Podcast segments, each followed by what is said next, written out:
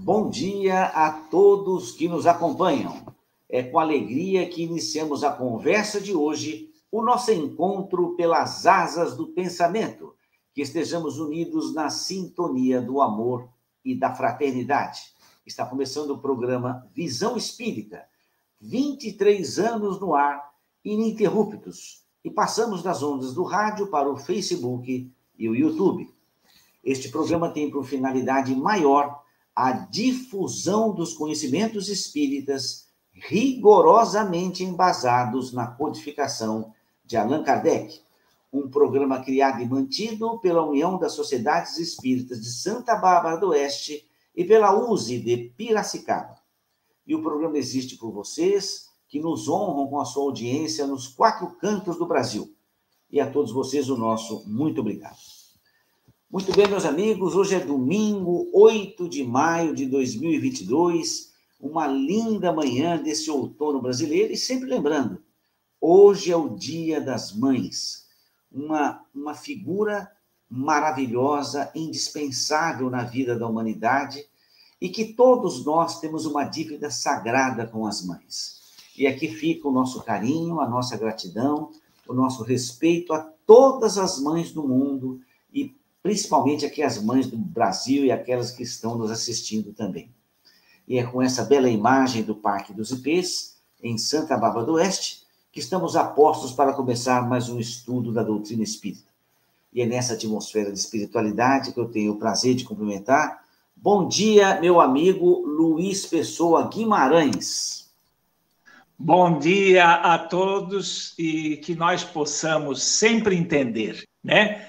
Que hoje é o Dia das Mães, é, posição em que cada espírito humano tem a oportunidade de maximizar todos os seus sentimentos. E realmente o que a gente observa é que todo espírito humano reencarnado nessa condição geralmente faz um trabalho maravilhoso. Então eu diria que é uma das melhores oportunidades que nós, como espíritos, temos de progredir, crescer, né? principalmente como no sentido de desenvolver o amor e a fraternidade. Bom dia a todos. Muito obrigado, Luiz. Bom dia, meu amigo Alain Diniz Souza.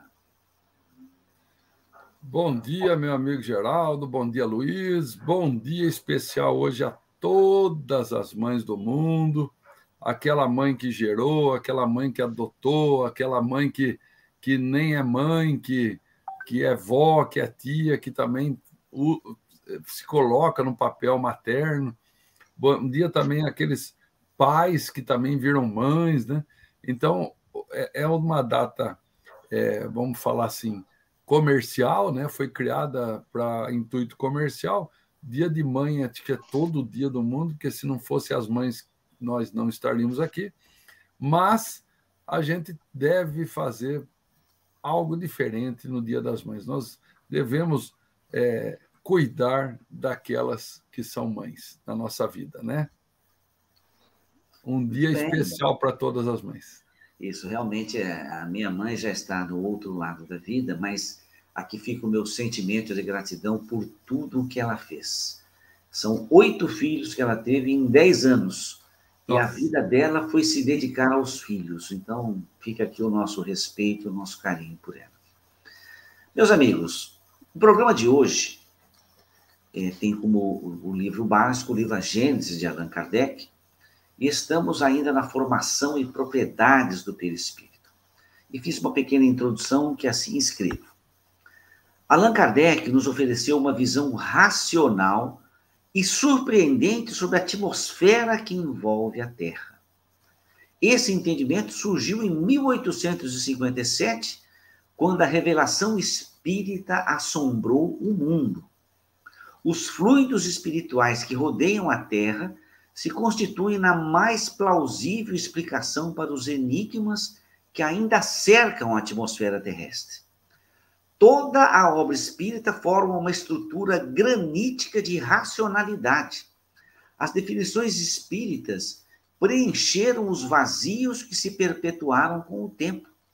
os fluidos espirituais e o perispírito se uniram para formar uma ideia que tem muito sentido e explica muitas coisas. O Espiritismo é a ciência do mundo espiritual, fornecendo novas possibilidades para os avanços da ciência material. O Espiritismo aí está, recheado de ensaios, teses, perguntas e respostas, confirmações e textos riquíssimos, esperando a boa vontade do próximo leitor. Muito bem, meus amigos, assim começamos o nosso programa, sempre nesse astral muito agradável. E dessa maneira, agora estamos aptos a começar o primeiro bloco do programa Visão Espírita. Estamos lendo o livro Fonte Viva, um livro escrito por Emmanuel, utilizando a mediunidade de Chico Xavier. E o texto selecionado para hoje é o capítulo 110. Vigiemos e oremos. E a frase escolhida por Emmanuel foi uma frase do Evangelho de Mateus: Vigiai e orai, para não cairdes em tentação. E Emmanuel assim escreveu: As mais terríveis tentações decorrem do fundo sombrio de nossa individualidade. Assim como o lodo mais intenso, capaz de tisnar o lago, procede do seu próprio seio. Renascemos na terra com as forças desequilibradas do nosso pretérito para as tarefas do reajuste. Nas raízes de nossas tendências, encontramos as mais vivas sugestões de inferioridade. Nas íntimas relações com os nossos parentes, somos surpreendidos pelos mais fortes motivos de discórdia e luta. Em nós mesmos, podemos exercitar o bom ânimo e a paciência, a fé e a humildade. Em contato com os afetos mais próximos, temos copioso material de aprendizado para fixar em nossa vida os valores da boa vontade e do perdão, da fraternidade pura e do bem incessante. Não te proponhas, desse modo, atravessar o mundo sem tentações. Elas nascem contigo assomam de ti mesmo e alimentam-se de ti, quando não as combates dedicadamente, qual o lavrador sempre disposto a cooperar com a terra da qual precisa extrair as boas sementes. Caminhar do berço ao túmulo, sob as marteladas da tentação, é natural. Afrontar obstáculos, sofrer provações, tolerar antipatias gratuitas e atravessar tormentas de lágrimas são vicissitudes lógicas da experiência humana. Entretanto, lembremos-nos do ensinamento do Mestre, vigiando e orando, para não sucumbirmos às tentações, uma vez que mais vale chorar sobre os aguilhões da resistência que sorrir sobre os narcóticos da queda. Um texto forte, hein? Luiz, forte, mas muito lindo, né? muito lúcido, muito claro. Uh, realmente, uh, as tentações nada mais são do que aquelas coisas que nos circundam, né? E encontram eco dentro de nós mesmos. Então, quer dizer, existe uma, uma afinidade. Seria afinidade com nossas tendências, os nossos arrastamentos, com aquilo que circula em torno de nós. E é justamente quando nós vencemos essas afinidades que nós desvinculamos aquilo que o nosso passado atrai tanto. Eu lembro que quando eu parei de fumar, uma coisa que eu falava, fazia muito quando eu via alguém fumando, para não sentir assim e não fugir daquele cheiro de cigarro, eu pegava na mão da pessoa e trazia no nariz e dizia assim: Eu não quero você. então eu provocava né, alguma coisa para não fugir dela, mostrando assim: Eu sou maior do que você. E com aquilo, realmente, o cheiro de cigarro não me fez mais nenhum problema, porque em vez de fugir dele, eu, eu ataquei. Né? Todos dizem que né, a maior defesa é o ataque, e eu acho que funcionou.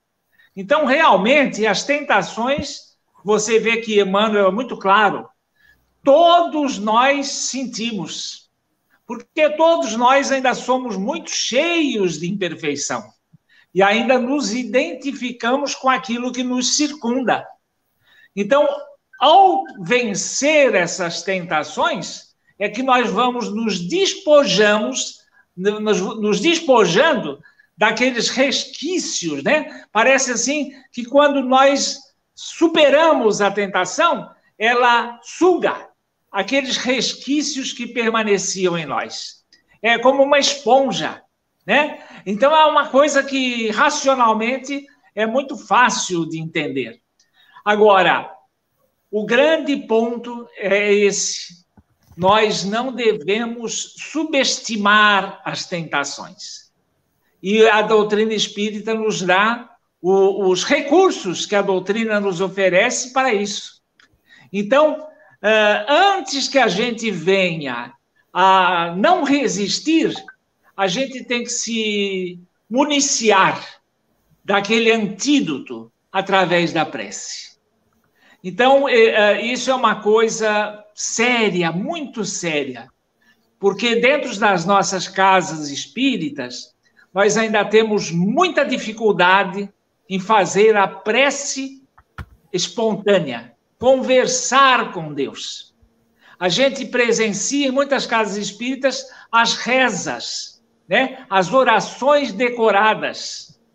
E você vê uma dificuldade muito grande de dirigentes espíritas, palestrantes espíritas, frequentadores das casas espíritas, de fazer uma prece espontânea.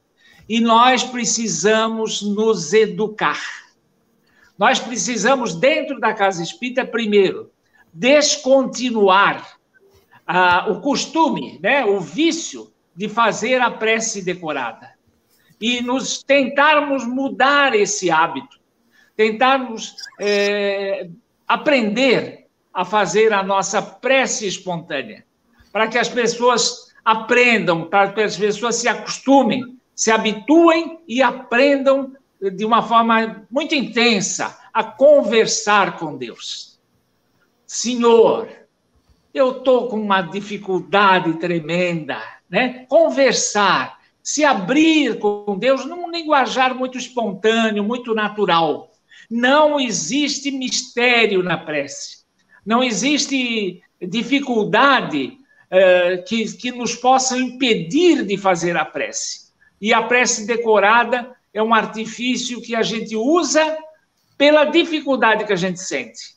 Então, nós temos que desenvolver o hábito, o costume, uh, o aprendizado de fazer a prece espontânea. Porque depois que a gente começa a aprender a conversar com Deus, com o nosso anjo de guarda, a gente encontra nisso um dos maiores recursos para vencer a tentação. É isso aí, Geraldo. Luiz, muito interessante a sua fala, e eu destacaria algumas de suas frases em que você fala: não devemos subestimar a tentação. Né? E o, recurso, o antídoto seria a prece. Né? Então, realmente é, que isso fique como lição e advertência para todos nós. Alan. É, eu, por muito tempo, né, e, e, a, e, a, e aí existe a. Eu estou no programa. Oi? Tem uma cortada aqui. Pode falar, Alan. Ah. Eu, por muito tempo, eu inverti essa frase aí né? E muita gente inverte, chama ela de orai e vigiai, né? E, e aí eu fazendo um estudo dos evangelhos tal, um dia eu me deparei com a, a, a escrita exatamente ao contrário, né? É vigiai e orai. Então, antes de orar, é, o conselho de Jesus é da gente vigiar, né? Por quê? há uma tendência é, natural da gente não vigiar. E aí a gente inverte a ordem, né? A gente quer rezar e não vigiar, né? A gente faz a prece como se a prece resolvesse todas as questões da nossa não vigilância. Então eu fiz daí, eu montei uma palestra, né? Uma palestra sobre o assunto que eu invertia justamente, invertia não, eu devolvi a ordem correta das duas palavras, que é o vigiai e orai. E nessa palestra e depois dela também, depois nesse processo de estudo que, que eu desenvolvi, é, ficou muito claro para mim que o nosso maior problema é a invigilância. E daí a gente tende a rezar para, de alguma forma, suprir a não vigilância. Então, isso é o que a gente vê acontecendo na maior parte das religiões, inclusive no Espiritismo. As pessoas vão aos templos, vão às igrejas, no sentido de orar, mas não querem vigiar, não querem olhar para dentro de si mesmo, não querem mudar atitudes, não querem se renovar nos seus comportamentos é, que são a base do seu ser. Eu quero rezar para que as coisas se acomodem e mudem do jeito que me convém, e eu não quero mudar no jeito que eu preciso mudar. Então, quando Jesus nos alerta para vigiar e orar, ele está nos dando a importância devida de cada coisa. Ao você olhar para você e se transformar, você naturalmente vai até rezar menos. Por quê? Você vai ter uma vida em comunhão com Deus. A partir do momento que você realmente agir, né, como Paulo fala no final da vida, que já não era ele que vivia, mas o Cristo que vivia nele, não precisa da prece, sabe por quê? Porque a vida é uma prece, né? É, é uma vida dedicada a essa transformação. É o maior exemplo que a gente pode dar e é uma comunhão com os espíritos mais elevados. Então, nós ainda precisamos da prece, porque ainda não temos capacidade de vigiar e de se transformar ao encontrar em nós defeitos, atitudes necessárias, pensamentos complicados, comportamentos complicados, atitudes complicadas. E aí nós precisamos da prece para tentar, de alguma forma, tampar com remendo esse ser roto que ainda nós somos. Que a gente possa mergulhar profundamente em nós, nos transformar, vigiar constantemente as nossas falas, nossas atitudes, nossas, nossas ações, nossos pensamentos, para que a prece vá aos poucos se transformando em uma prece falada por uma prece vivida. É isso aí, Geraldo. Alan, muito lúcida as suas palavras e, particularmente, eu gostei muito quando você destaca que muitas vezes a oração que se faz é para suprir a não vigilância. Eu achei, eu vou colocar isso como frase que eu vou usar no dia a dia, porque esclarece muito das nossas atitudes, né? Parabéns pelas suas palavras. E eu, eu penso, Luiz e Alain queridos ouvintes, eu sempre acreditei que atrai, a gente atrai para nós aquilo que você é, o que você pensa, o que você faz. O Emmanuel diz: as mais terríveis tentações decorrem do fundo sombrio de nossa individualidade. Então, a maior tentação é que está em nós.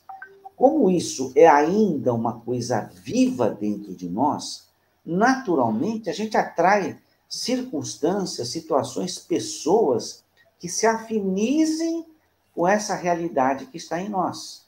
O indivíduo, pode reparar, que infelizmente está vivendo experiências ruins no plano terrestre, cada vez mais vão chegar as pessoas que se afinizam com ele. E romper esse ciclo deve ser, de fato, muito difícil, mas tem que vencer.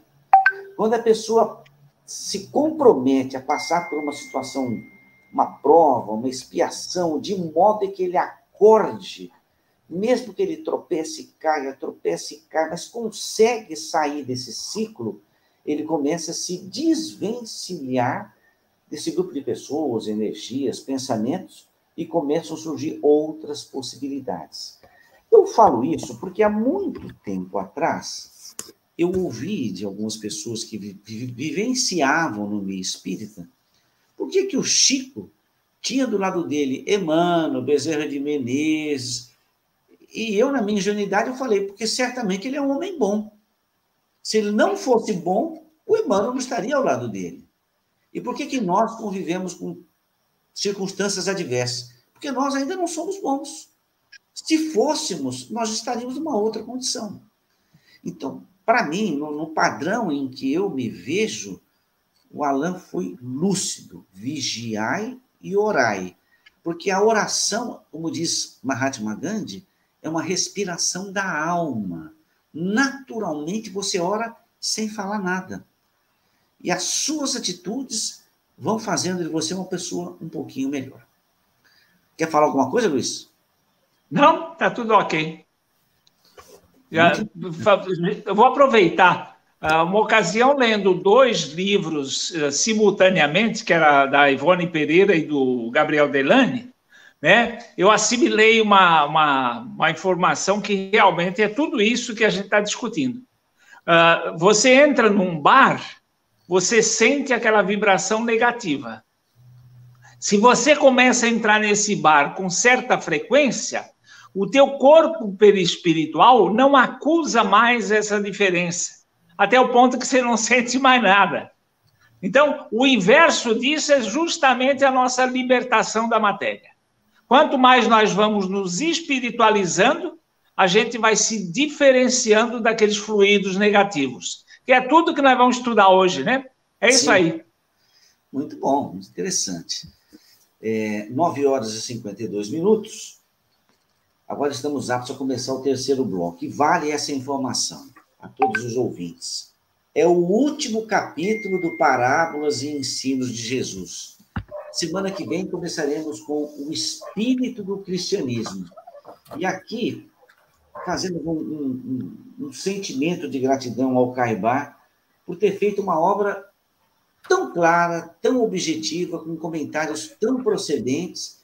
E, mais uma vez, eu oriento, falo a todos vocês, adquiram esse livro da editora O Clarim, vai fazer muita diferença na vida de vocês.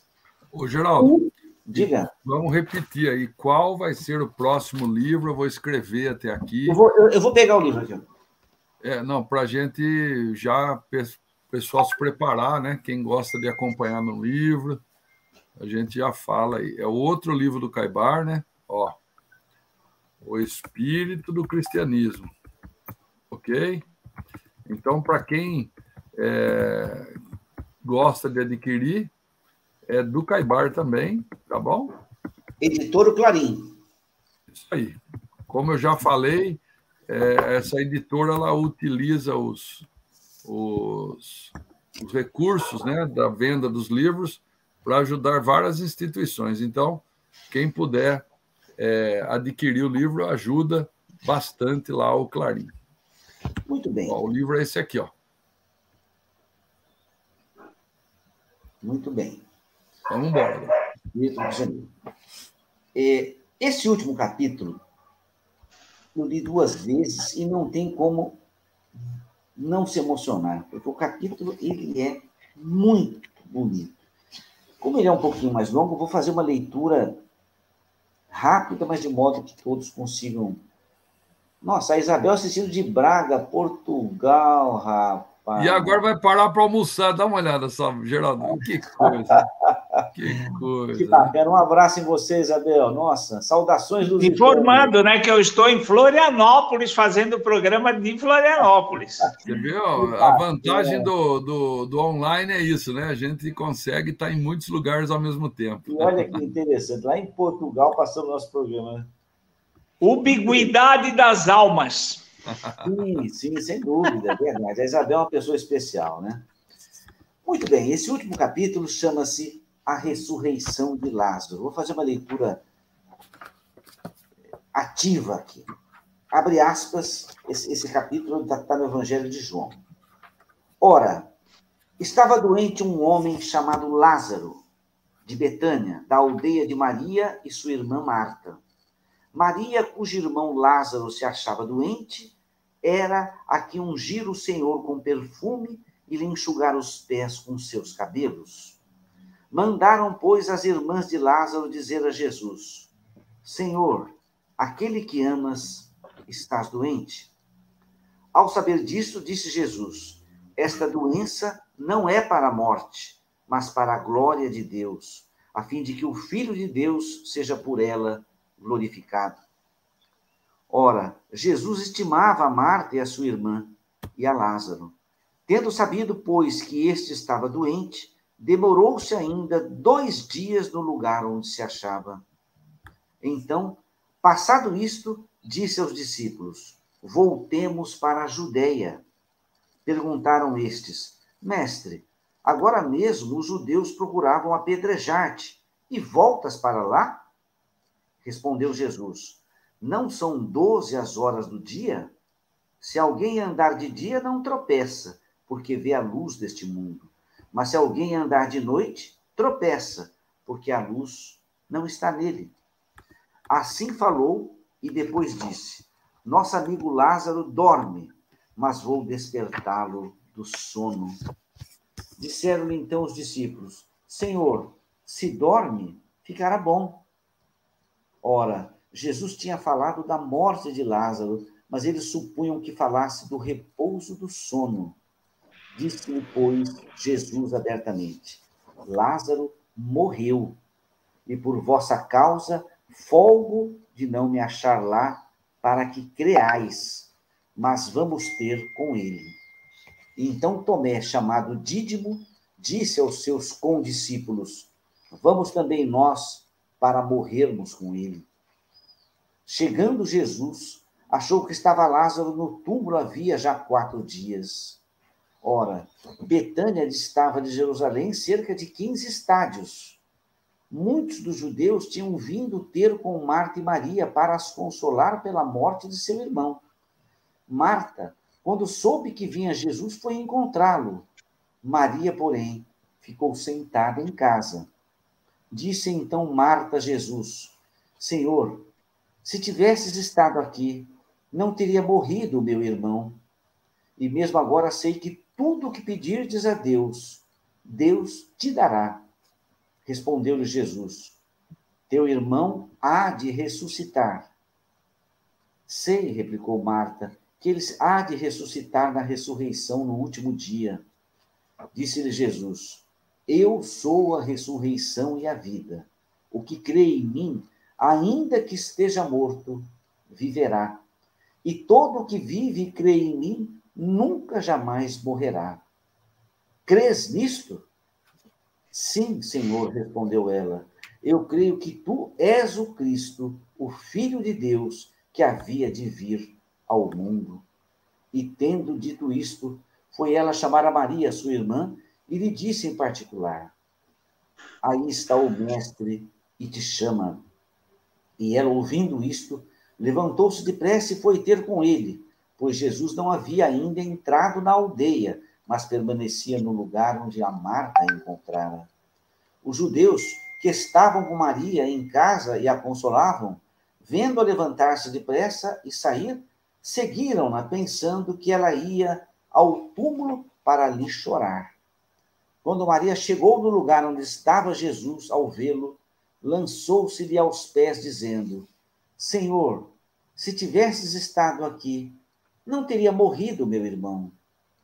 Jesus, vendo-a chorar, e chorarem também os judeus que a acompanhavam, perturbou-se e perguntou: Onde o puseste? Eles lhe responderam: Senhor, vem e vê. Jesus chorou. Os judeus então diziam: Vede como ele o amava. Mas alguns deles diziam: Não podia este homem que abriu os olhos ao cego fazer que este não morresse, Jesus, gemendo outra vez em si mesmo, foi ao túmulo. Este era, este era uma gruta a cuja entrada estava posta uma pedra. Jesus disse: Tirai a pedra. Disse-lhe Marta, irmã do morto: Senhor, ele já cheira mal, porque está morto há quatro dias. Respondeu-lhe Jesus: Não te disse eu que se creres verás a glória de Deus? Tiraram então a pedra. E Jesus, levantando os olhos, disse: Pai, graças te dou que me ouviste. Eu sabia que sempre me ouves, mas assim falei por causa dessa multidão que me cerca, para que creiam que tu me enviaste. Tendo assim falado, clamou em alta voz: Lázaro, sai para fora. Saiu aquele que estivera morto, ligados aos pés e às mãos com faixas, e envolto o seu rosto num lenço. Num lenço. Disse-lhe Jesus: Desatai-o e deixai-o ir. Muitos dos judeus que vieram ter com Maria e viram o que fizera Jesus, creram nele. Alguns deles, porém, foram ter com os fariseus e lhe contaram o que Jesus tinha feito. Luiz. Jesus, na primeira parte né, da, desse capítulo, ele deixa muito claro que não se tratava de uma morte, mas de uma doença, né, que nós conhecemos como catalepsia. Seria uma morte aparente.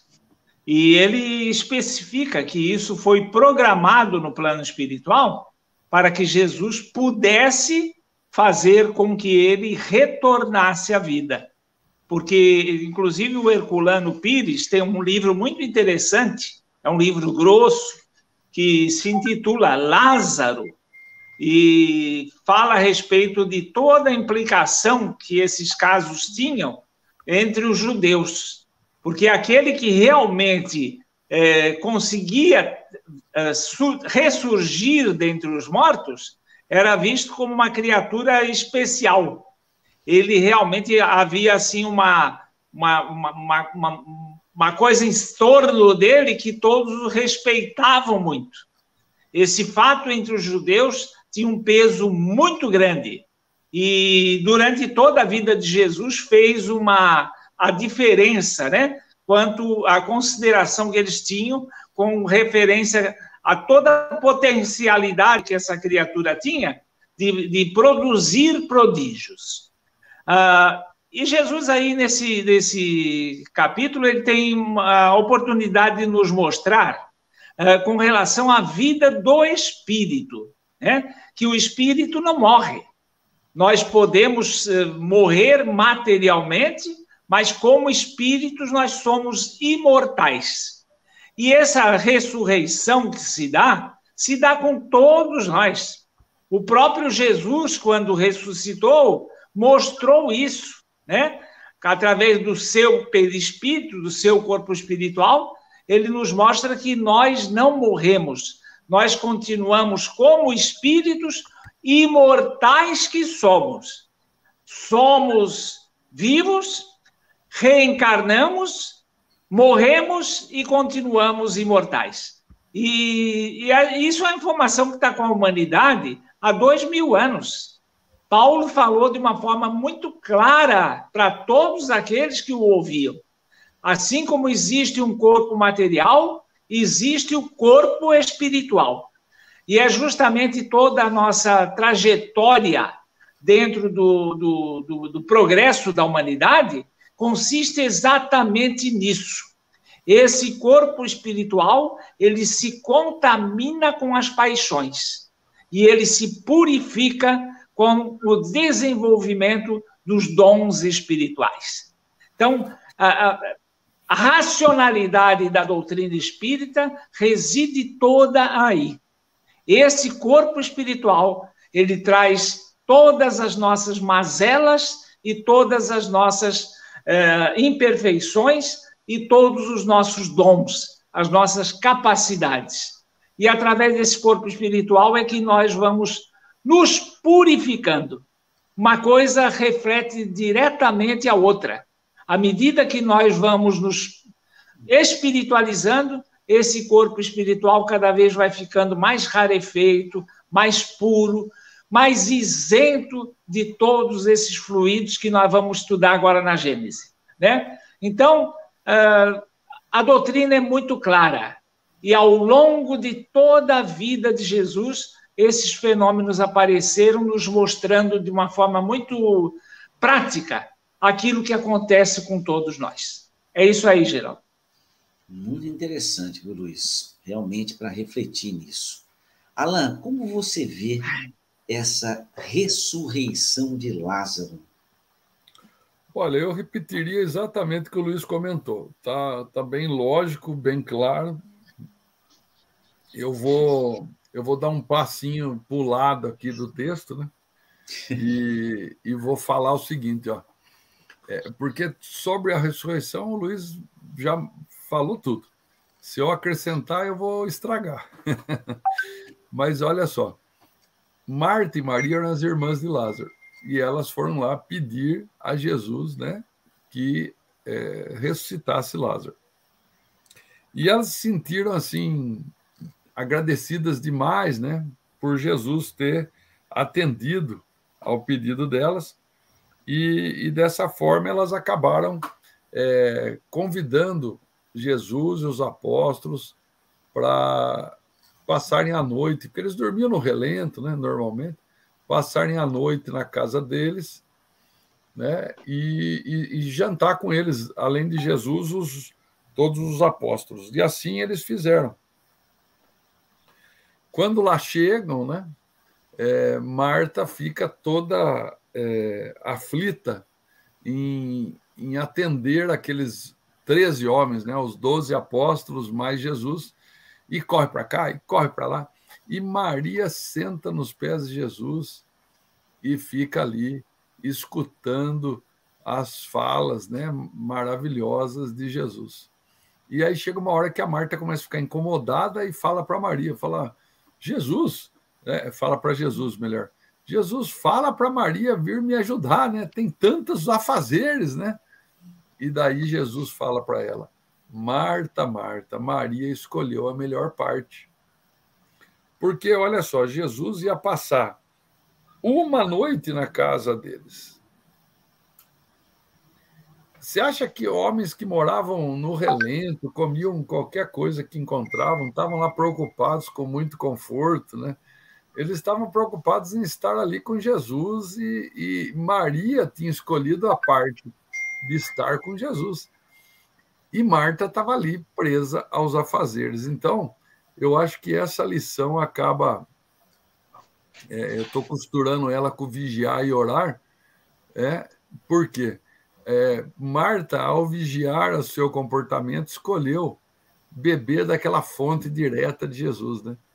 E, e é melhor, Maria, né? E Marta escolheu ficar distraída com coisas do dia a dia, dos afazeres do dia a dia. Então, nós temos que escolher, né? Nós temos que escolher o tempo que a gente dedica às coisas, né? Nós temos que escolher estar com aquelas pessoas que a gente ama. Hoje, por exemplo, é um dia desse tipo, né? Nós temos que escolher abrir mão de algumas coisas para poder dar a atenção devida às pessoas mais importantes da nossa vida. No caso de Maria, ela nem tinha o que, o que comparar, né? Era Jesus a pessoa mais importante. Então, veja, Jesus não derrogou nenhuma lei natural. Provavelmente ele devia estar realmente, como o Luiz falou, cataléptico, e Jesus, apenas ao saber disso, aproveitou da situação para trazê-lo à vida. E de todos os três, o que melhor aprendeu dos três irmãos foi Maria, que foi beber daquela fonte para se renovar e não cair mais nisso. E só mais um detalhe, Geraldo, que eu sempre brinco muito, né? Que às vezes as pessoas param o ensinamento de Lázaro na ressuscitação de Lázaro. Mas ele só voltou à vida por algum mérito que ele tinha, né? Só que este mesmo Lázaro, alguns anos depois, também desencarnou. Ele não foi ressuscitado para sempre, né? As pessoas às vezes não lembram disso. Então, nós temos ciclos reencarnatórios que devem ser aproveitados. Se é a nossa hora de desencarnar, vamos desencarnar. Se não é a nossa hora, não vamos desencarnar. mas vamos aprendendo com cada experiência da vida a escolher sempre a melhor parte.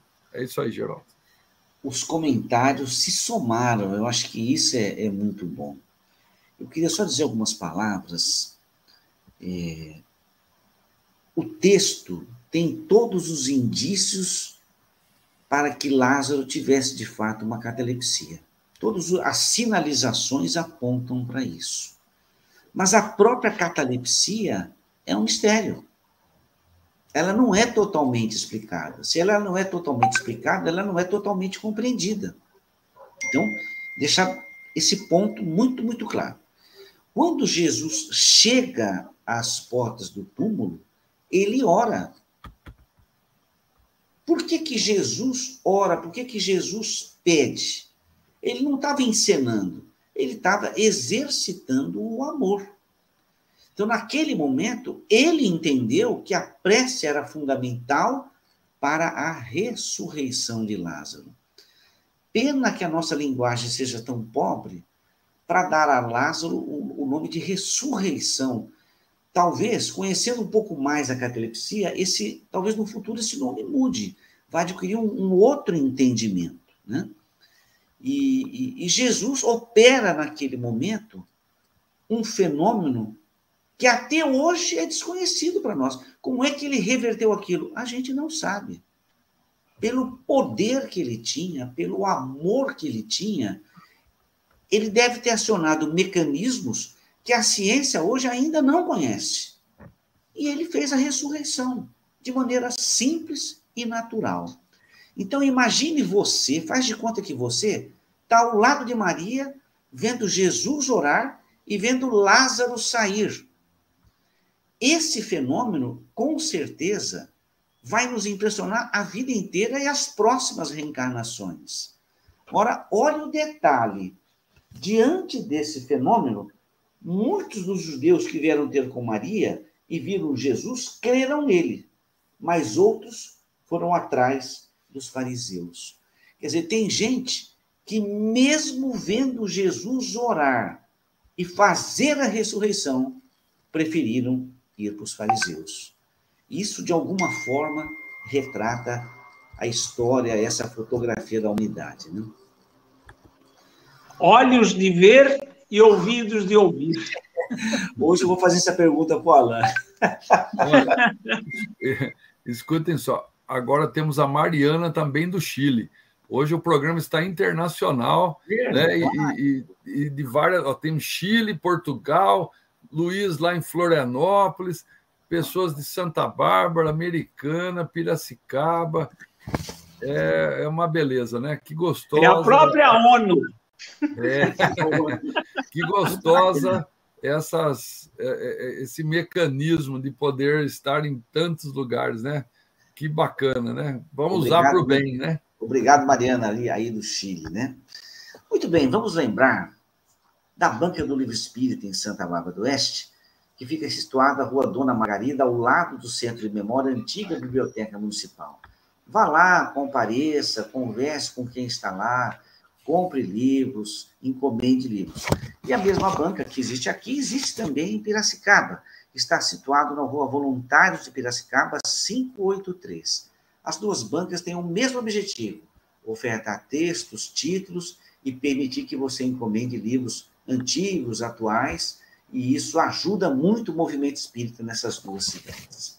Lembrando uma coisa, Geraldo, às vezes a gente lê um livro e deixa ele lá encostado fica sem utilidade. É, então, se você já está com uma, uma, série de livros em casa que não tem mais utilidade, não, ele está tá parado, leve e doe para a banca do livro espírita, porque aí ele vai é, reciclar novamente. Ótima ideia, Luiz. Excelente ideia. Muito bom. Muito bem, meus amigos, assim começamos o terceiro bloco do programa Visão Espírita, bloco de perguntas e respostas com o intuito de trazer o melhor entendimento sobre os textos da codificação espírita. Estamos no capítulo 14, que trata sobre os fluidos e a naturezas e propriedades dos fluidos. E hoje, especificamente, formações e propriedades do perispírito. do item 10 a 12. Muito bem. Eu pergunto ao Luiz. Luiz, como qualificar as camadas dos fluidos espirituais que rodeiam a Terra? Geraldo, a gente já aprendeu, a doutrina deixou muito claro que o nosso elemento primordial é o fluido cósmico universal. É a partir daí que todos os elementos fluídicos, líquidos, gasosos e materiais se formam. Se você pegar uma casa, pegar uma molécula dessa casa, se você começar a dissecá-la, você chegar no ponto básico, você vai encontrar o fluido cósmico universal. Tudo vibra na natureza. Nós acabamos de ver, acabamos de estudar a questão das tentações. Nós temos em redor de nós uh, elementos imateriais e nós vibramos. O pensamento nosso é um dos elementos mais importantes que a doutrina e o evangelho nos chamam a atenção Jesus, de uma forma muito clara e de uma forma inconfundível, ele determinou, ele afirmou: só de pensar diz você já pecou.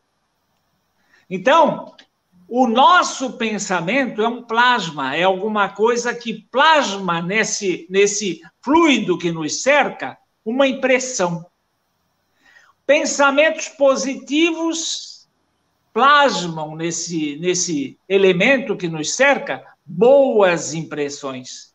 Pensamentos negativos, péssimas impressões. Medo, impressões, é, coragem, fé, é, amor, caridade. Cada elemento desse gera uma vibração positiva ou negativa.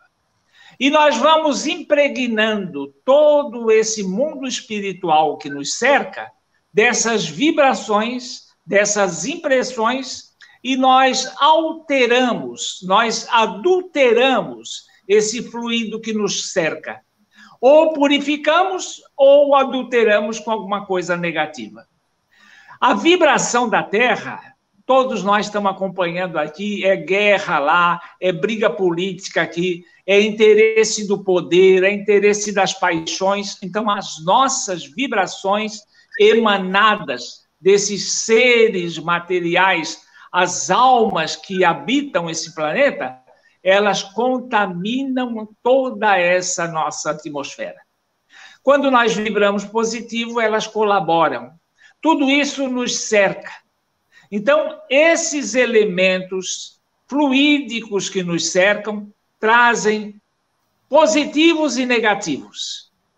Os bons espíritos nos mostram que, quando, por exemplo, uma figura como Jesus eh, adentra esse nosso ambiente, ele aure nessa atmosfera fluídica que nos cerca os elementos fluídicos mais puros em função da sua afinidade.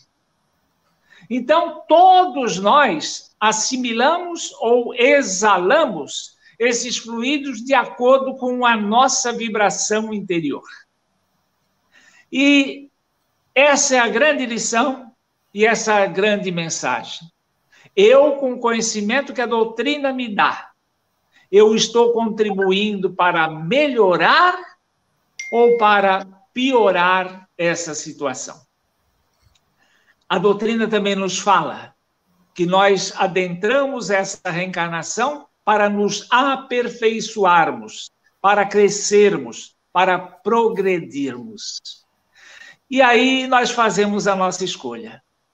Ou eu fico aqui, me comprazendo com aquilo que, que as paixões que me cercam, ou eu fico aqui trabalhando para, a exemplo de Paulo, eu poder, ao final da minha encarnação, dizer assim: já não sou eu quem vivo, mas o Cristo que vive em mim. Lembrando que se eu não agir para essa finalidade, eu vou retornar lá em condições mais ou menos mesmas do que eu cheguei. E eu vou encontrar lá espíritos amigos, que a gente é, tem uma afinidade com eles, e eles vão chegar para mim e dizer assim: Ô oh, Luizinho, afinal, infelizmente, nós vamos que repetir a dose, porque você jogou fora a oportunidade que você teve. Essa é a realidade que nós vivemos. E a doutrina nos coloca diante dela, para que a gente faça uma escolha. Viva assim ou viva assado. É isso aí, geral. É, de suas palavras, a gente depreende que essa, esse todo dos fluidos espirituais, ele é dinâmico, né? Ele, ele se modifica a cada minuto, a cada segundo, ele não é uma coisa estática parada, é uma coisa dinâmica, em movimento. Se pudéssemos observar cores, etc., veríamos que é, um, é uma massa de fluido que se modifica a cada segundo. Né?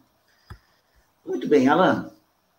Considerando essa resposta do Luiz, que existe essa dinâmica no fluido que envolve a Terra, eu pergunto a você: existe uma uniformidade nas moléculas do fluido que compõe a atmosfera terrestre?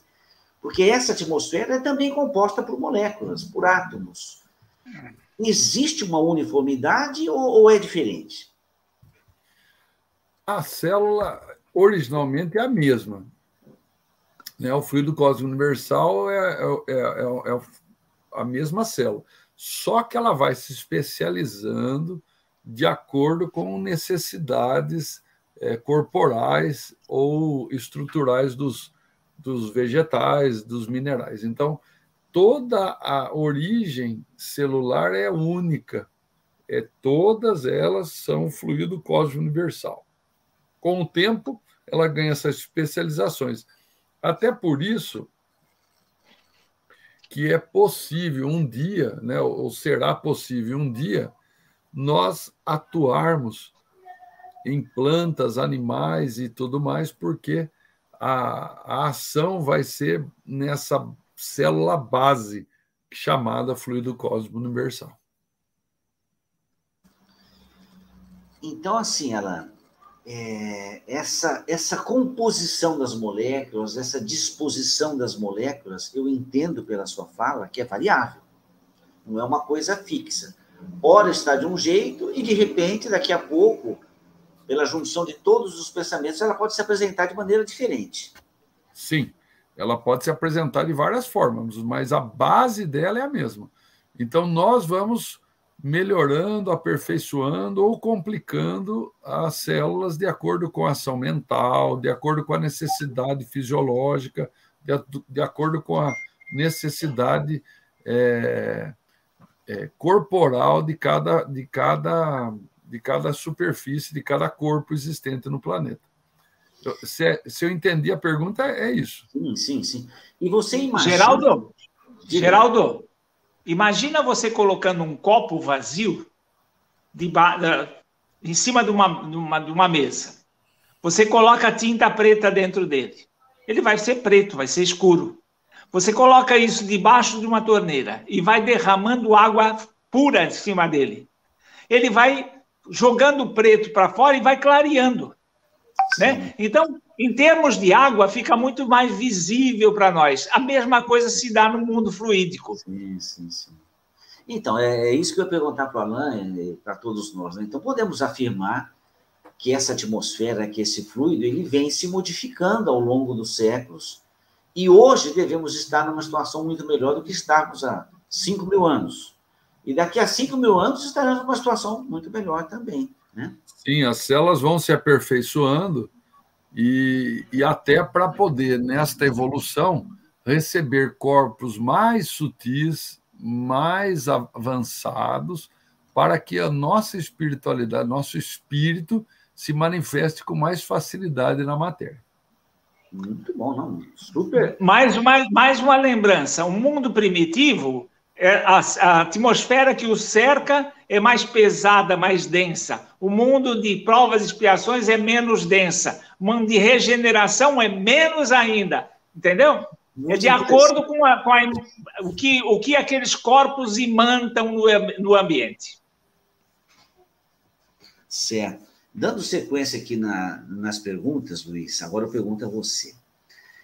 Esses fluidos interagem com a gente e a gente interage com esses fluidos. Então eu pergunto: a ação e os efeitos dos fluidos espirituais estão relacionados às qualidades desses mesmos fluidos?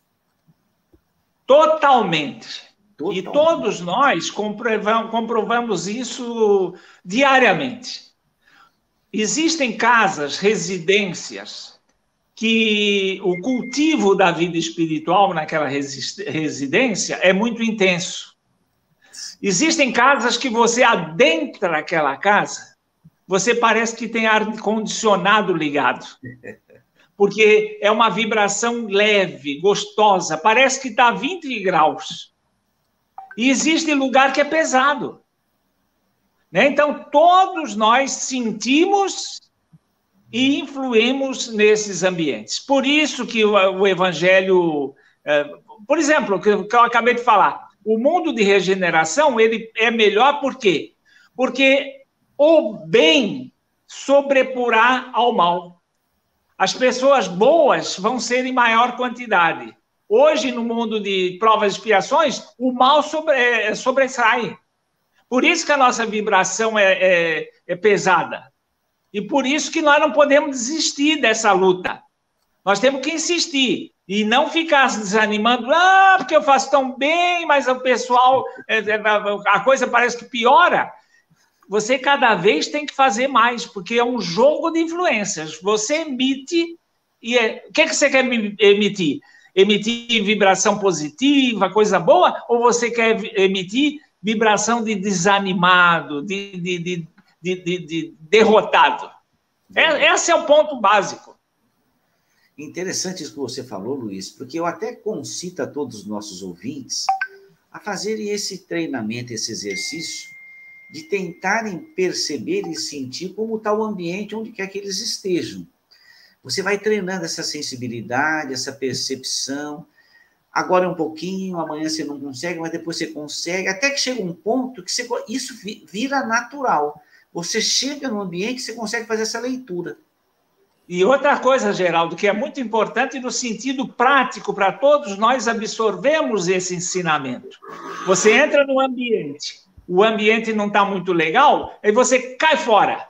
Ora, isso é uma, uma um, um ato errado. Se você que vibra bem, está ali e sai, você, você se neutraliza. Agora, se você que vibra bem está ali e sente isso, faça uma prece. Vigiai, faça uma prece, orai naquele ambiente. E essa, essa tua atitude, ela desanuvia uma série de coisas. Eu acredito muito nisso, Luiz, tem toda a razão. Alan, você que sempre nos ensinou sobre o perispírito, e eu fiz essa pergunta para você, né? considerando todas essas falas.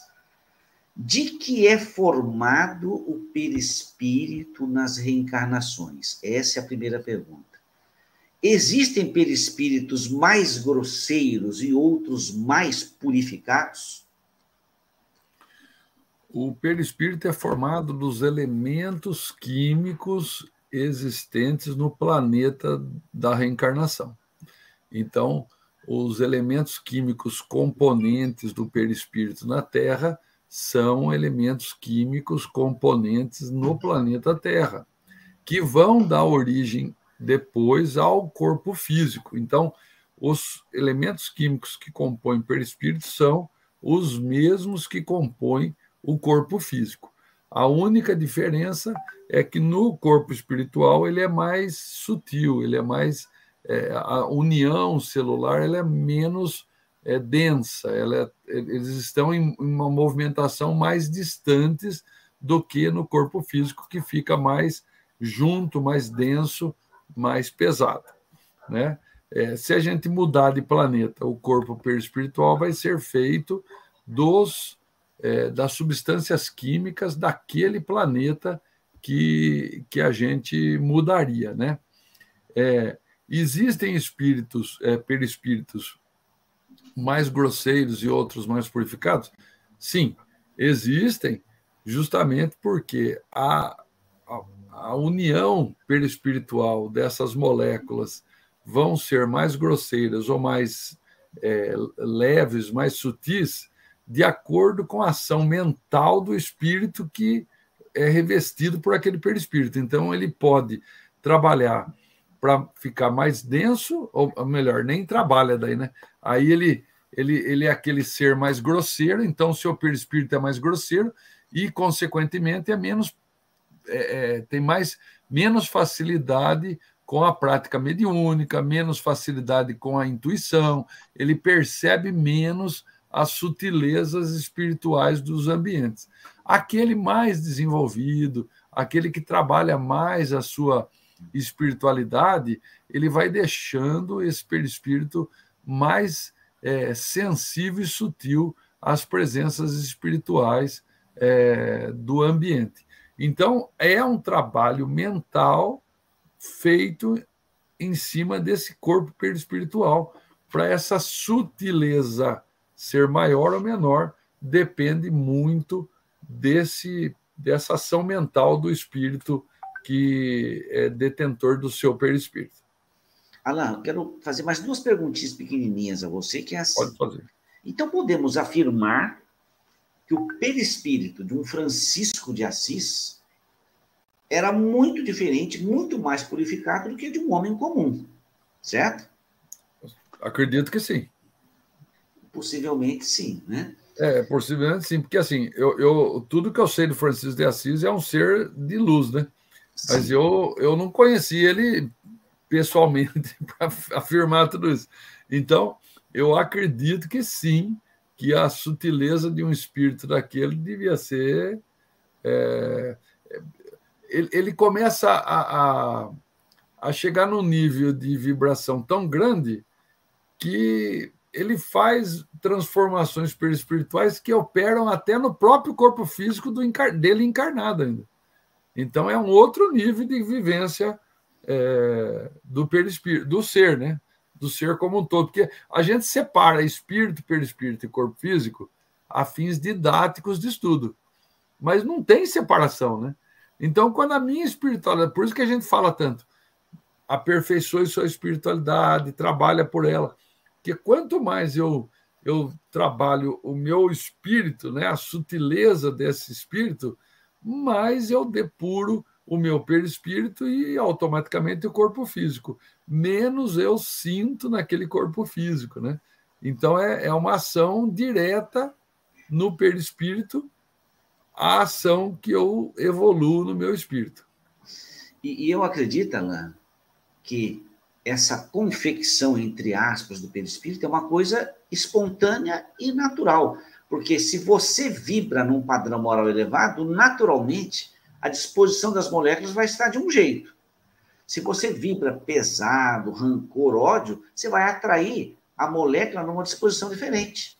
Então, um é mais purificado e o outro é mais grosseiro. Acho que o raciocínio é esse, né? Sim, Muito o raciocínio bem. é esse mesmo.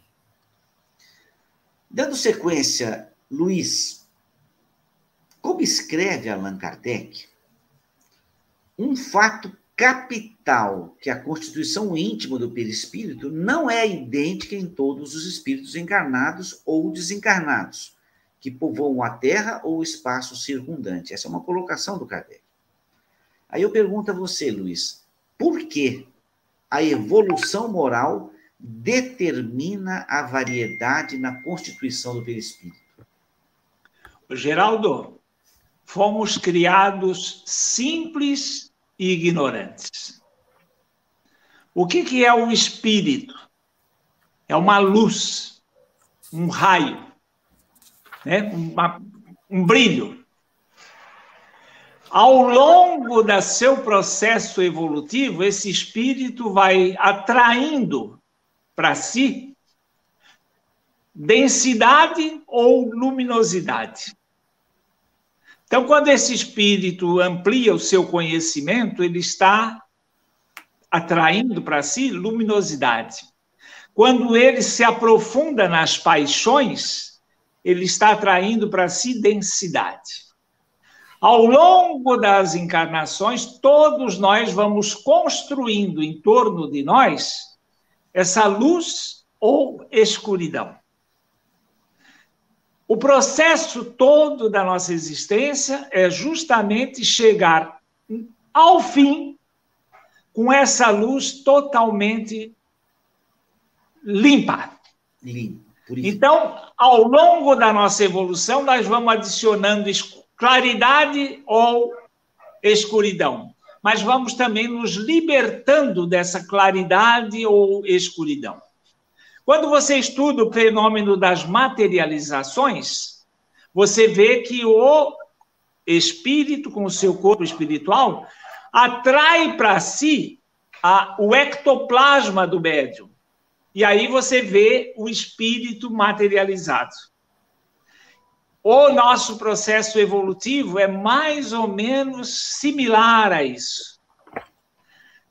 No período que todos vamos, vamos nos chafurdando em coisas negativas, nós vamos criando aí essas figuras dos criminosos, dos ladrões, dos eh, poderosos, né? ou dos Francisco de Assis, dos Chico Xavier. Todos mantemos em torno de nós aquilo que o nosso espírito reflete. Então, toda, todo percurso é tudo assim.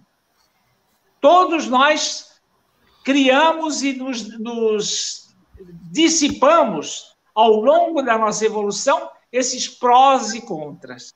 Alguns mais rápidos, outros mais comprometidos, é essa variação.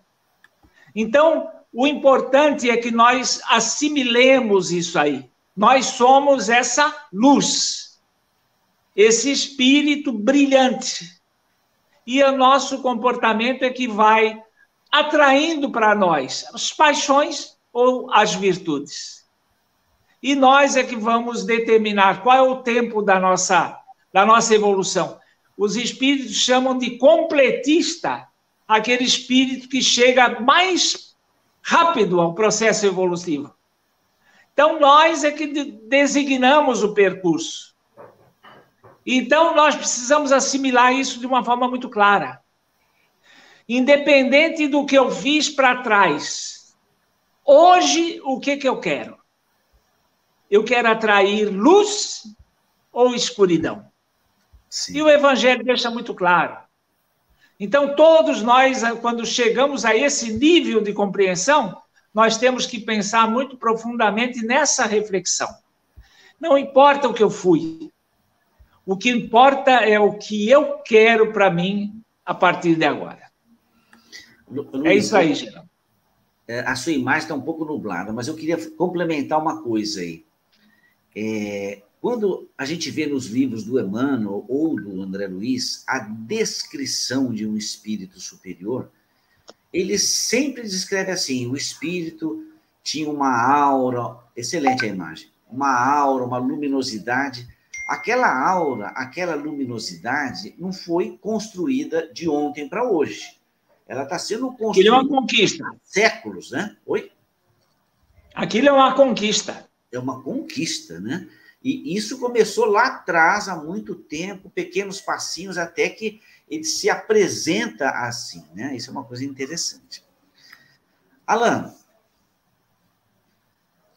eu, eu, eu vi uma frase ontem, li uma frase do, do, do Kardec, que ele fala assim: o fluido etéreo é para as necessidades do espírito, o que a atmosfera é para as necessidades dos encarnados.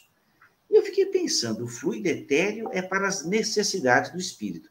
Então eu pergunto a você, de que maneira esse fluido etéreo supre as necessidades do espírito?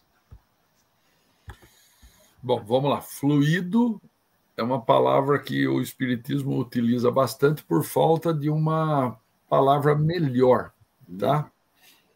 Então a gente tem que começar aí tentando entender isso aí. É algo que nós estaríamos mergulhados, o fluido cósmico universal é como se a gente tivesse mergulhado no aquário de fluido cósmico universal. Então, nós é, vivemos mergulhados nesse fluido. Os corpos físicos são formados por esse fluido.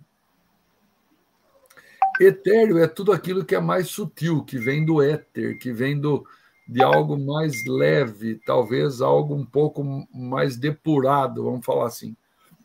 Então, quando nós perguntamos, né, é, de que maneira esse fluido etéreo supra a necessidade do espírito, o espírito está ali mergulhado nesse fluido. Logo, tudo que ele precisa está neste fluido, é oriundo deste fluido.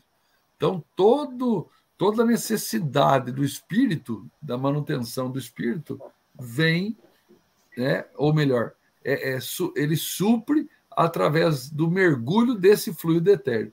É, na, na, é que nem um peixe dentro de uma água lá. Ele da água tira sua oxigenação, né? ele consegue suprir a vida ali naquela água.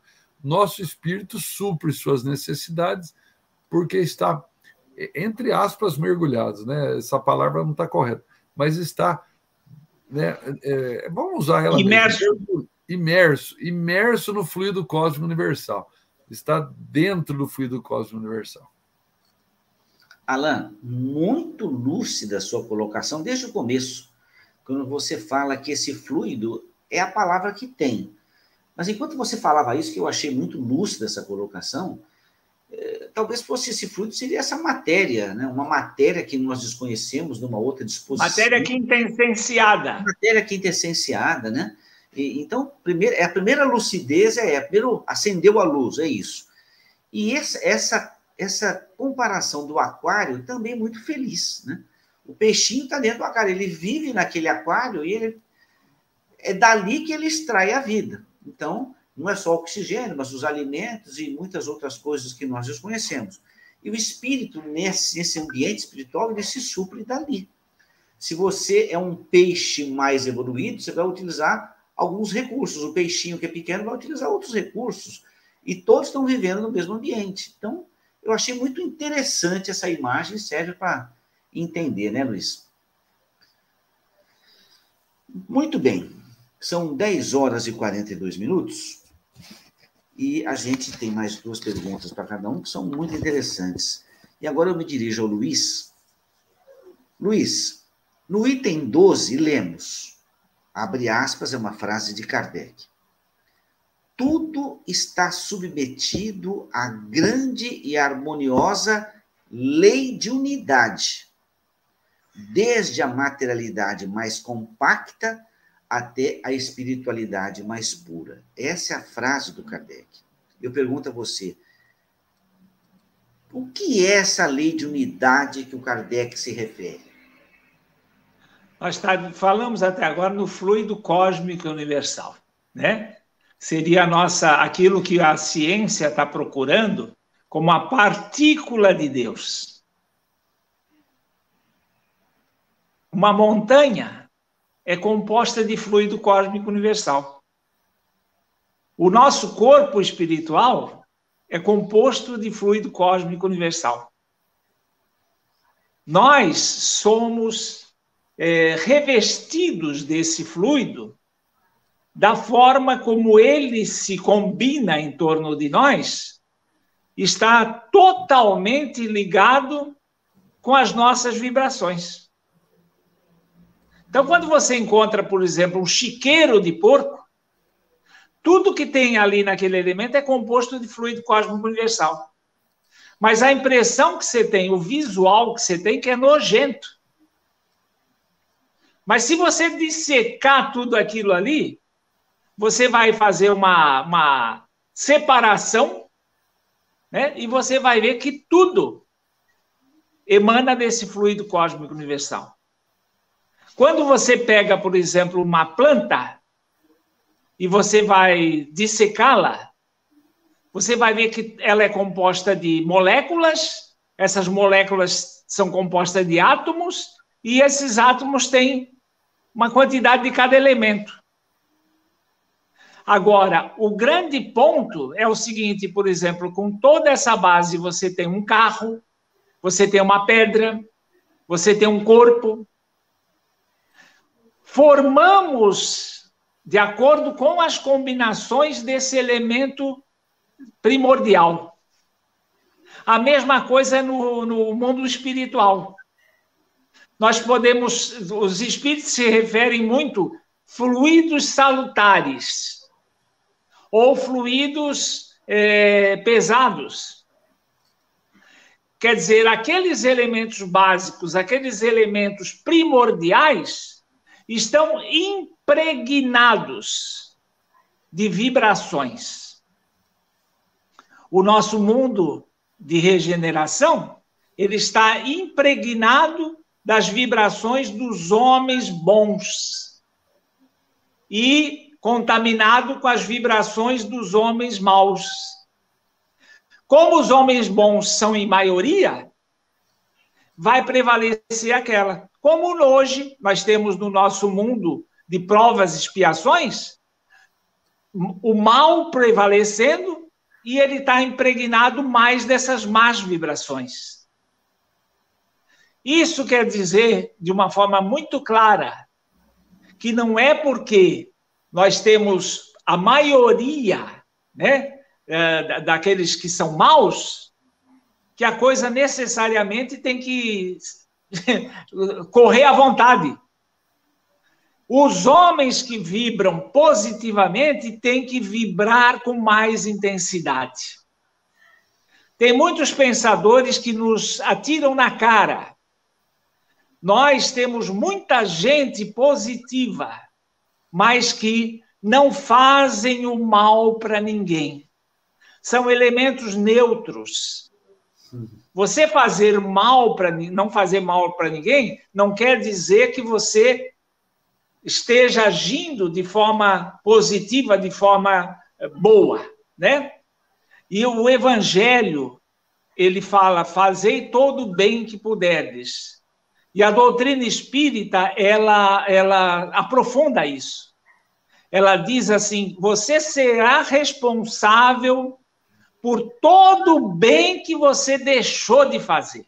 Sim. Isso aí é fundamental. A doutrina espírita nos chama a atenção que nós não podemos ficar em campo neutro. Nós temos que usar esse termo que não é muito legal, coisa é agressividade no bem. Nós temos que ser atuantes. Então nós não podemos vacilar. Nós temos que fazer todo o bem que pudermos. Porque quando você liga nesse nesse desse modo, eu não faço mal para ninguém, você está sendo negativo. E a doutrina nos diz muito claramente: você será responsabilizado. Então, se eu estou de carro, eu vejo claramente que tem uma mulher com uma criança no colo andando com pressa, e eu não parei o meu carro e perguntei para ela se ela está indo no hospital, num pronto-socorro. Se aquela criança morrer, eu também serei responsável. Muito esclarecedora a sua resposta, Luiz. Muito interessante. Alan, você está sem microfone, Alan. É, antes de você perguntar, eu, eu, a Beatriz aqui, ela fez uma colaboração, ela falou assim, ó, lembrando que o peixe também contamina o ambiente com seus dejetos, como nós contaminamos o nosso ambiente. É perfeito, viu, Beatriz? A mente, da mesma forma que se supre, né? Do fluido cósmico universal, também o contamina com pensamentos ruins. Então, é uma boa lembrança que ela teve aí para melhorar a nossa alegoria. E lembrando, quando a gente agita essa água, esses dejetos que tinham decantado, sobe tudo. Temos um nodo. Interessante as colocações. Mas, Alan, depois dessa bela resposta do Luiz, você, como espírita, sabendo que existe a lei de unidade, qual o seu entendimento espírita? Que consequências tem você saber que existe essa lei de unidade? O que, que você tira de bom para você desse entendimento? Olha, é, quando tudo é uma coisa só, tudo vai por uma mesma direção, tudo caminha junto, é, então tudo que eu faço aqui, né, pegando até a, a, a fala da, da Beatriz aqui, é, volta para mim de alguma forma, né? Então, como eu cuido do meu pensamento, como eu cuido das minhas ações, como eu estou agindo no mundo, né? É, por exemplo, eu vou eu vou me usar das coisas ao, ao, ao meu favor só, né? É, Platão, ao falar da felicidade, ele comenta de uma forma muito interessante que nós devíamos buscar a felicidade através do conhecimento, né? Porque a constante busca do conhecimento nos levaria a desejar o bem comum. E somente quando todos nós trabalharmos pelo bem comum é que atingiremos a felicidade. Logo, nós não podemos imaginar é, outra vida que não seja a vida boa para todo mundo. Então, se há uma lei de unidade, né? Se há essa lei que nos deixa juntos em tudo, a minha principal preocupação deve ser focar no bem de todos, não no bem para mim, porque todos sou eu também, né? Quando eu trabalho pelo bem de todos, o bem comum se tornará o ambiente comum da nossa vivência e o ambiente comum da nossa vivência será um ambiente feliz. Por isso que nas designações de mundos que Kardec nos dá, que os espíritos ditam a ele, existe um que é o mundo feliz, antes do mundo dos espíritos puros. Então veja que nós só vamos atingir esse mundo feliz quando nós atingirmos a busca da unidade do bem comum a todos nós. Então, Alain, eu, eu posso afirmar que, após essa sua explicação, quando compreendemos a lei da unidade, aumenta a nossa responsabilidade diante da vida. Totalmente, Geraldo, porque é, quando eu, eu faço alguma coisa no universo, seja qualquer coisa, ou penso alguma coisa, ela não atinge só a mim, mas atinge a todos. Quando eu compartilho alguma coisa no universo, eu compartilho para todos. A lei da unidade é a lei que nos junta e somos um em Deus. Muito bom, muito interessante. Luiz, a última pergunta para você, depois a última para o Alain. Ao ler o, esses itens do livro Gênesis, eu parei ontem e fiquei pensando assim: como é interessante a gente estudar, a gente ler, e a cada programa aumenta a minha fé na doutrina espírita. Ah, e isso fica uma coisa tão sólida que não existe a palavra dúvida. E como isso é bom você se instruir. Aí eu, eu fiz assim, eu fiquei, eu, eu perguntei para mim mesmo, não, vou fazer essa pergunta para o Luiz. Né? Quais as principais diferenças entre uma fé imposta e uma fé raciocinada? Por que houve essa distorção sobre a fé? Ô, Geraldo, eu uso muito aquela figurinha, né? E falo para as pessoas: não engole uma um quadradinho. Quando você engole um quadradinho, você engole sem saber o que tem dentro. Agora, quando você engole um quadradinho e alguém te pergunta, você bota para fora o quadradinho. E a pessoa, vamos supor, se for uma pessoa inteligente, uma pessoa que quer saber em detalhe, ela diz assim: Mas isso aqui, olha, eu não sei, eu engoli assim. Então eu, eu botei para dentro daquela forma e eu não tenho como botar para fora de outra forma. Agora, quando eu uso a fé raciocinada, eu não engoli quadradinho. Eu engoli cada elemento per si. E aí eu reúno condições de dissecar isso quando a pessoa tem dúvida. Então, qualquer pessoa que me peça explicação sobre aquilo, eu tenho condições de dissecar, tirar a dúvida, porque eu não engoli dúvida. Eu engoli uma coisa dissecada, explicada, racional. Né? Você mastigou. Exatamente. Mastiguei. Entende? Eu, eu cortei em pedacinhos, eu compreendi todos os elementos compostos naquela estrutura. Por isso que eu repito sempre: Espiritismo é conhecimento, não é religião, não é crença. Agora, se você engolir Espiritismo, aí você realmente transforma em religião. E aí você, qualquer coisa que você for esclarecer, você vai jogar para fora aquele quadradinho que você engoliu. Então, a fé raciocinada, ela propicia a sua propagação. E a fé é, imposta, ela estanca em você. Eu acredito porque acredito. E às vezes as pessoas pensam até que aquilo é um presente que Deus te deu e você é um privilegiado. O outro que não aprende é porque não teve esse privilégio, porque não teve essa preferência de Deus. A fé raciocinada, ela se propaga. A fé imposta, ela é estanque. Por isso que se imaginou por muito tempo que as pessoas inteligentes, as pessoas questionadoras eram inimigas da religião porque elas não aceitavam esse cabresto, esse pacote fechado.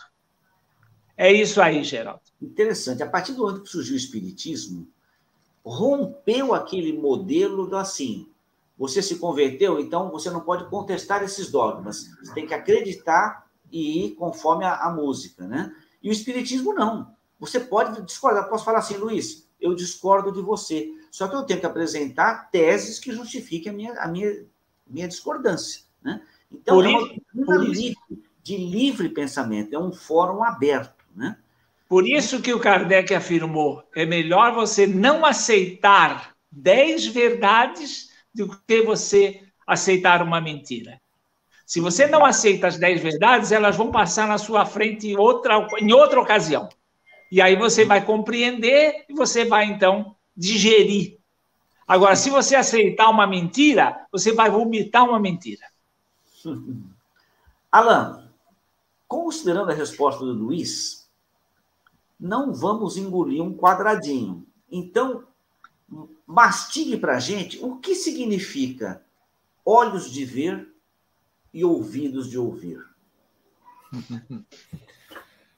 É, olha só, a gente tem uma dificuldade muito grande porque nós estamos inseridos num corpo físico e a gente interpreta toda a vida pelos sentidos deste corpo físico.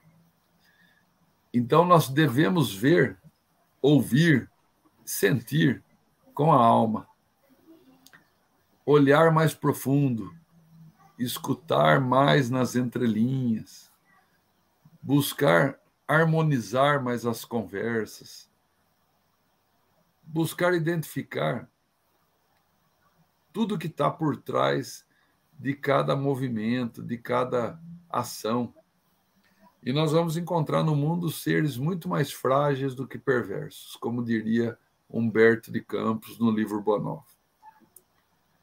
A vida é maravilhosa, mas é necessário que a gente evolua constantemente ao perceber com os olhos e com os ouvidos algo além do que você de verdade está vendo, é onde nós queremos encontrar com essa frase, esse os olhos de ver e ouvidos de ouvir. Então que a gente perceba com a alma, perceba com o espírito tudo aquilo que está à nossa volta e não somente com os olhos do corpo físico. Olhos e ouvidos do corpo físico. Que interessante. Acabamos de mastigar o quadradinho. Luiz, suas últimas palavras são 11 horas. Você veja a perfeição divina. Deus nos enclausurou num corpo físico para que, através das dificuldades dos sentidos, nós pudéssemos desenvolver o nosso ser espiritual. Que usasse esses mecanismos né, do corpo físico que nos limitam, fizéssemos um esforço para, através deles, adquirirmos a sabedoria que a gente adquire no corpo encarnado. Isso aí é maravilhoso. Por isso que ele não criou ninguém perfeito. Ele fez com que todos se desenvolvessem até a perfeição. É maravilhoso. Um bom dia a todos. O camarão que você paga aí em Santa Bárbara 90, 80 reais, aqui em Florianópolis está na faixa de 25. Nossa! aí, então, vamos comer o camarão que a terra nos oferece. Um beijão para vocês. Alain. Eu queria ler para vocês uma pequena prece de Meimei sobre o Dia das Mães. Puxa, Ela fala assim: Deus de infinita bondade, puseste astros no céu e colocaste flores na haste agressiva. A mim deste os filhos e com os filhos me deste o amor diferente que me rasga as entranhas, como se eu fosse roseira espinhosa que mandasse carregar uma estrela. Aceitaste minha fragilidade a teu serviço, determinando que eu sustente com a maternidade o mandato da vida. Entretanto, não me deixes transportar sozinha um tesouro assim tão grande. Dá-me forças para que te compreenda os desígnios Guia meu entendimento para que a minha dedicação não se faça egoísmo. Guarda-me em teus braços eternos, para que o meu sofrimento não se transforme em cegueira. Ensina-me a abraçar os filhos das outras mães com o carinho que me insuflas no trato daqueles de que me enriqueceste minha alma. Faz-me reconhecer que os rebentos de minha ternura são depósitos de tua bondade, consciências livres que devo encaminhar para a tua vontade e não para os meus caprichos. Inspira-me humildade para que não se tresmalem no orgulho por minha causa. Concede-me a honra do trabalho constante, a fim de que eu não venha precipitá-los na indolência. Auxilia-me a querê-los sem paixão e a servi-los sem apego. Esclarece-me para que eu ame a todos eles com devotamento igual. No entanto, Senhor, Permite-me inclinar o coração em teu nome, por sentinela de tua bênção, junto daqueles que se mostrarem menos felizes. Que eu me veja contente e grata se me puderem oferecer mínima parcela de ventura, e que me sinta igualmente reconhecida se para vagá-los por impelida a seguir nos caminhos do tempo sobre longos carvalhos, calvários de aflição. E no dia em que me caiba entregá-los aos compromissos que lhes reservaste ou a restituí-los às tuas mãos, dá que, ainda mesmo por entre lágrimas, possa eu dizer-te em oração, com a obediência da excelsa Mãe de Jesus: Senhor, eis aqui tua serva, cumpra-se em mim segundo a tua palavra. Meimei na psicografia de Chico Xavier. Feliz Dia das Mães maravilhoso, Alain, maravilhoso, parabéns. E eu encerro o programa lembrando aquele filme O Resgate do Soldado Ryan, que uma frase que existe no final. A gente tem tantas maravilhas da doutrina espírita, e a frase seria: faça por merecer. Tudo isso que o Espiritismo nos dá. Então, dessa maneira, agradecemos a Deus e aos bondosos amigos que nos assistem do outro lado da vida que nos permitem realizar mais um trabalho de divulgação da doutrina espírita. Uma boa semana a todos nós. Nos encontramos domingo que vem.